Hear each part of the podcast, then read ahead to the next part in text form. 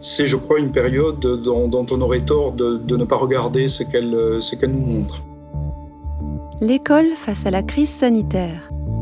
Un podcast original coproduit par Cadécole et Canopée. En novembre 2020, plus d'une trentaine d'intervenants ont présenté les premiers résultats d'enquête menés sur la période du premier confinement lors d'un séminaire de grande ampleur. Depuis, plusieurs webinaires ont été réalisés sur cette période longue de presque deux ans, afin de suivre les évolutions de l'école face à cette crise sanitaire inédite. La série de podcasts L'école face à la crise sanitaire a été produite à partir de captations de différents séminaires et webinaires organisés par l'IFE et Canopé. Dans cet épisode, nous allons nous intéresser au webinaire qui s'est tenu le 17 mars 2022 sur le thème de l'inclusion scolaire pendant la crise sanitaire. Pour parler de ce sujet, l'IFE et le réseau Canopé ont accueilli trois intervenantes. Laetitia Patriarca, directrice d'une école maternelle de la région lyonnaise, Véronique Boulol, inspectrice d'académie et inspectrice pédagogique régionale de l'Académie de Lyon, en charge du pilotage du CASNAV, et Héloïse Durler, professeure associée à l'HEP du canton de Vaud, en Suisse, spécialisée en sociologie de l'éducation, des dispositifs pédagogiques et des inégalités d'apprentissage.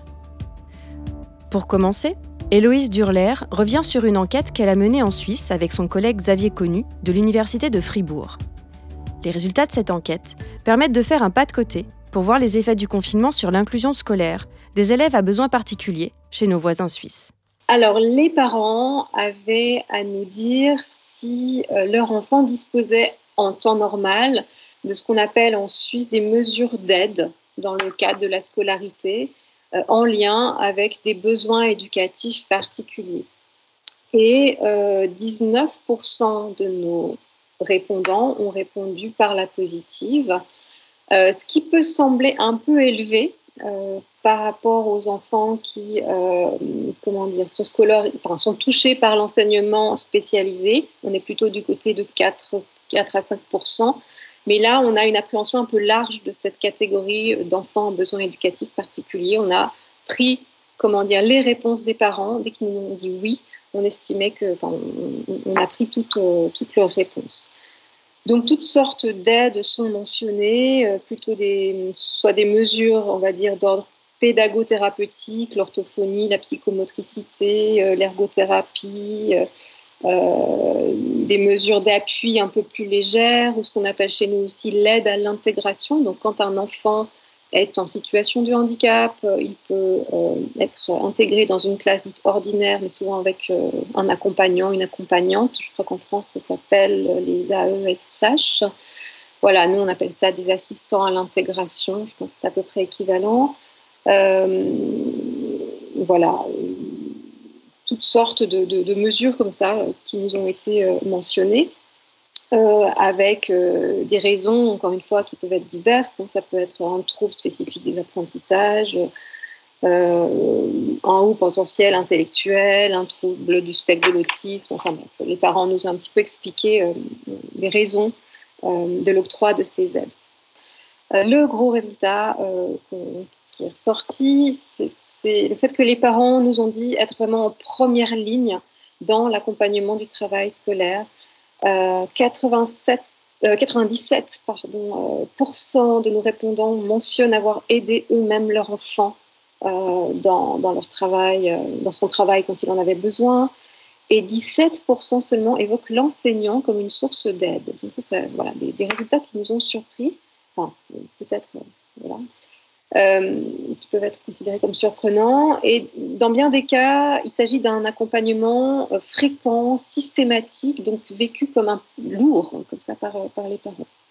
62% nous indiquent des tensions régulières, voire fréquentes, autour de ce fameux travail scolaire, en particulier pour motiver l'enfant dans son travail, donc l'inciter à se mettre au travail, faire en sorte qu'il reste concentré sur son travail, le détourner des, des, distractions. tout, cela est détaillé dans, le questionnaire. Alors, si on se concentre sur les situations d'enfants qui disposaient habituellement de mesures d'aide, euh, ce qui nous a frappé, euh, c'est qu'au dire des parents, toujours, hein, de nos parents euh, répondants, ces mesures d'aide ont été le plus souvent interrompues, totalement interrompues pendant la période de confinement. Donc, dans 62% des situations rapportées, ces mesures sont totalement interrompues. Elles sont partiellement maintenues dans 23% des cas et dans 15% des situations seulement, elles ont été entièrement maintenues. donc dans un format adapté à distance. Et ces résultats nous ont intéressés parce que on aurait pu imaginer peut-être que c'était les, mesures d'aide les plus légères qui étaient suspendues. Or, ce n'est pas le cas, en fait. Euh, même lorsqu'on prend euh, les mesures d'enseignement de, spécialisé, donc euh, s'adressant aux, enfants qui ont le plus de difficultés, on a à peu près les, les mêmes chiffres. donc, on a aussi, dans la majorité des cas, des mesures qui ont été totalement suspendues. Le cas de la Suisse montre que le maintien des mesures d'aide a pu être compliqué pendant la période du confinement et de fermeture des écoles. La situation a-t-elle été similaire en France? Le témoignage de Laetitia Patriarca, directrice d'école maternelle en région lyonnaise, permet de nuancer ce constat. Elle montre toutes les démarches mises en œuvre par les professionnels pour maintenir le lien et les apprentissages pendant la fermeture des écoles, en particulier avec les élèves en situation de handicap. Mais son témoignage éclaire aussi les obstacles et les limites matérielles qui se sont imposées, et qui ont fait que certains dispositifs d'aide aux élèves ont dû être interrompus. On a mis en place également euh, des permanences sur l'école à des jours et des horaires précis euh, de prêt de matériel pédagogique, ludique, euh, plus particulièrement pour les élèves en situation de handicap, pour qu'ils puissent aussi retrouver la ritualisation des activités réalisées en classe. Parallèlement, on avait une volonté commune, éducation nationale, en tout cas avec ma hiérarchie, et la commune, l'élu à l'éducation, d'accueillir sur l'école durant ce confinement les élèves notifiés en, présence, en ma présence et en la présence d'une AESH volontaire. Bon, mais malheureusement, on a pu concrétiser le projet pour des, pour des raisons matérielles qui ont, voilà, en l'occurrence d'entretien des locaux et de disponibilité de, de, de collègues d'entretien des locaux. Dans ce contexte sanitaire, qui a rendu difficile les échanges avec les élèves et leurs familles, le maintien du lien a donc beaucoup reposé sur les moyens de communication, qui ont été adaptés aux besoins des élèves en situation de handicap, comme l'explique Laetitia Patriarca. Alors, il y a la soudaineté effectivement du confinement du mois de mars 2020 qui a conduit euh, l'ensemble de l'équipe euh, pédagogique à, adopter différents moyens de communication. Hein. On a été euh, confronté à, cette nouveauté-là et plus particulièrement avec les familles des élèves en situation de handicap. Et, c'est en cela finalement que nous avons le contact visuel et sonore en adoptant, ben, par exemple, en, créant une boucle WhatsApp avec toutes les limitations que l'on connaît maintenant avec la loi RGPD, hein, bien sûr, mais en tout cas, à ce moment-là, ça a facilité les échanges famille-équipe, mais également les échanges entre élèves. Hein. Euh, il y a beaucoup d'élèves qui ressentaient ce besoin de, communiquer avec leurs camarades, leurs pères. Et on a ajouté à cela également la création d'une chaîne YouTube qui nous a permis euh, la diffusion finalement de petites vidéos personnalisées et accessibles uniquement aux élèves concernés et là en l'occurrence donc aux élèves en situation de handicap. Les échanges avec les familles et les élèves à besoins éducatifs particuliers ont été essentiels pendant la période. Mais pour certaines familles plus vulnérables, et éloignés de l'école par des barrières linguistiques, cela a été un véritable défi. Véronique Boulol, IAIPR en charge de piloter le CASNAV, revient sur les questions et défis qui se sont posés lorsqu'elle était en charge du pilotage académique dans l'Académie de Dijon au printemps 2020. Le public des élèves allophones, je ne vous apprends rien, est par définition un public fragile. Et euh, dans la situation euh, qui a été rencontrée à ce moment-là, cette fragilité a été évidemment renforcée par la situation de confinement qui a provoqué encore plus d'isolement et de, de rupture. Euh, les contacts avec les élèves ont été largement perdus, au moins au tout début, sous le coup de la stupéfaction aussi. Et il a été très difficile de motiver à revenir ou de motiver tout court ou de remotiver. ce temps a été complexe pour euh, tous les enseignants avec lesquels j'étais en contact. Et pour les élèves qui étaient les plus en difficulté, euh, cette période, on peut le dire aujourd'hui, a, très largement accentué ces difficultés. Autrement dit, garder le contact euh, a été l'objectif numéro un. Et ça a été, premier constat, plus facile avec les élèves de scolarisés en lycée, puisque nous avons des élèves allophones en lycée aussi. Je ne vous donne pas les exemples hein, des différents lycées, mais j'ai tous ces témoignages, bien sûr. Donc plus facile avec les élèves en lycée, peut-être aussi parce qu'ils étaient plus outillés individuellement ou en groupe. Euh, on a pu voir aussi un certain nombre d'élèves qui restaient euh, facilement cloîtrés et euh, qui, pour pouvoir suivre un petit peu, restaient sur des écrans sans aucune sortie, sans jeu, sans distraction. Et nous avons eu des effets collatéraux psychologiques extrêmement importants qui ont justifié l'intervention de psychologues, de structures de psychologues de l'éducation nationale on a pu noter aussi qu'il y avait une, différence très importante entre euh, des élèves euh, qui étaient en famille, isolés, allophones et en famille, et les élèves qui étaient hébergés parce qu'ils étaient au sein de centres d'accueil pour demandeurs d'asile, euh, les CADA. J'ai plusieurs retours d'expérience qui m'ont signalé des, des, des, des enfants euh, dans des structures à volets fermés, avec une sorte de double enfermement, comme une volonté de protection extrême, mais du coup protection de l'extérieur, mais protection aussi linguistique, euh, ce qui est moi aussi, moi prioritairement mon, mon objet.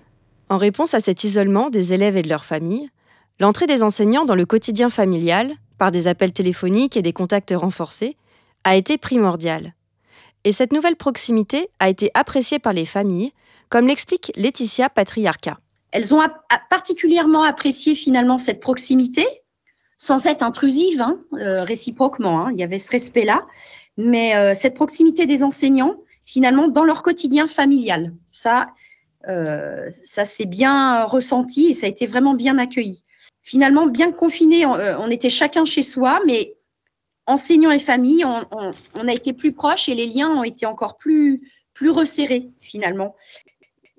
Et euh, en s'invitant mutuellement dans ce décor familial, il y a des barrières qui sont tombées. Bah, et, la confiance, elle en a quelque part été renforcée. Ça nous a obligés, je pense, euh, à tous les niveaux hein, du partenariat, hein, enseignants, euh, famille, à, vraiment adopter une souplesse et, à, et, à, trouver finalement de, nouvelles manières de, de communiquer, d'être créatif, finalement, l'idée de créativité. Et cette confiance renforcée, euh, elle s'est traduite quand, euh, on a rouvert les, classes par des familles qui étaient beaucoup plus à l'écoute. À notre écoute, en tout cas, on était dans une meilleure compréhension. Et euh, quand il s'agissait de réfléchir sur le parcours scolaire de leur enfant, euh, voilà, par rapport à des, enseignants, des niveaux scolaires, par rapport à une orientation euh, scolaire, eh on a senti une, une, proximité plus importante et une confiance plus importante. Ça a facilité en tout cas ces rapports-là. On était vraiment au plus près des besoins de chacun des enfants. Ça a permis aussi de, renforcer cette, mutualisation qui existait déjà au sein de notre équipe. Hein. Mais euh, voilà, ça, ça l'a renforcé. Finalement, le, handicap n'était plus euh, l'affaire que, de l'enseignant qui accueillait l'élève, mais c'était l'affaire de toute l'équipe. Et, l'équipe au sens élargi, hein, euh, l'équipe éducative, à la fois des enseignants, mais des ATSEM aussi. Ça a vraiment impliqué l'ensemble des, adultes de l'école, donc avec des parents, voilà, d'autres plus dans la confiance et plus dans la connaissance de l'ensemble de l'équipe. Donc ça, ça a été vraiment un point fort. Ce renforcement du travail en équipe est aussi observé par Véronique Boulol, en particulier pour aider les élèves à réaliser leur travail en autonomie. Parce que euh, le travail demandé à distance, par définition, requiert euh, un minimum euh, d'autonomie. Or, en dehors des situations de famille CSP+, plus particulièrement privilégiées, ce qui est très rarement le cas dans les familles allophones, l'autonomie euh, est justement l'un des objets de, euh, de la scolarisation. Donc on ne peut pas requérir, euh, considérer comme prérequis ce qui est l'objet même de l'enseignement et nous nous sommes trouvés dans un accompagnement sur la compréhension, par exemple, des consignes et des activités extrêmement perturbées, avec une nécessité, je rejoins là ce que disait la collègue tout à l'heure, une nécessité, un renforcement, devrais-je dire, euh, du travail en équipe, renforcement nécessaire entre les professeurs d'enseignement général dans le cadre de l'inclusion et le professeur coordonnateur euh, du PE2A. Les intervenantes se rejoignent pour montrer que la période a favorisé le travail collectif et le resserrement des liens entre équipes. Mais elles s'accordent également sur les difficultés qui se sont accentuées tout particulièrement pour les élèves et les familles les plus vulnérables, comme l'explique Héloïse Durler. Pour aller vite, nos résultats montrent surtout une disparité des situations. Je pense qu'il faut surtout insister là-dessus. Euh, certains parents nous disent avoir vécu quelque part une période euh, agréable, euh, ils s'en sont bien sortis, ont eu l'impression que leur enfant avait progressé durant cette période, tandis que d'autres nous disent avoir été dans, une très grande difficulté et avoir vécu de très grosses tensions. Donc en sociologie, on parle parfois de l'effet Mathieu, hein. on donne plus à ceux qui ont déjà beaucoup au départ et on donne moins à ceux qui ont très peu. Euh, c'est un peu ce qui s'est passé. Et là aussi, aucun scoop. Hein, d'autres enquêtes l'ont très bien montré. Il y a un creusement des inégalités scolaires pendant cette période-là.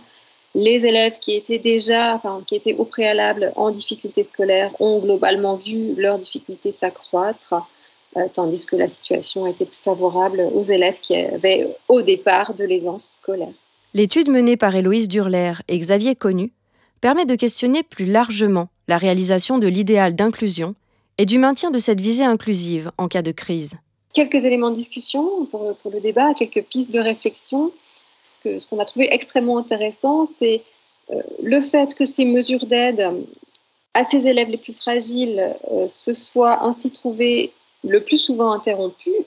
En tout cas, là encore, si on s'en fie à, nous, aux réponses, euh, ça interroge. En tout cas, ça, je trouve que ça, vaut le coup de s'interroger à un moment où évidemment l'école vaudoise, l'école fribourgeoise euh, euh réaffirme euh, ses visées inclusives et se réorganise tout à fait concrètement pour que soient accueillis en, leur sein euh, un nombre croissant d'élèves dits à besoins éducatifs particuliers. le fait que, les mesures d'aide durant la période de, fermeture des écoles soient euh, souvent supprimées peut nous laisser penser que, au fond, cette visée inclusive est peut-être euh, parfois encore bien, fragile et que euh, finalement les, besoins de ces élèves peuvent disparaître du, radar des priorités lors d'une période de crise. En tout cas, je pense qu'on peut se poser la question et essayer de comprendre ce qui s'est passé. Ce sera le mot de la fin en ce qui concerne le webinaire sur l'inclusion scolaire pendant la crise sanitaire.